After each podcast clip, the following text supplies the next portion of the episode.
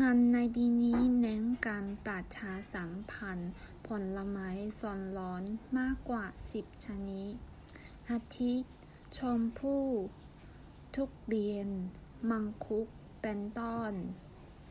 今年的工作重在推广十多种热带水果，例如莲雾、榴莲、山竹等等。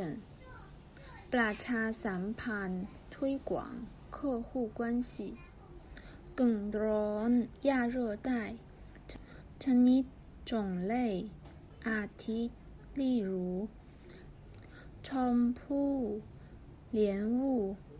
ทุเรียน榴莲มังคุด山竹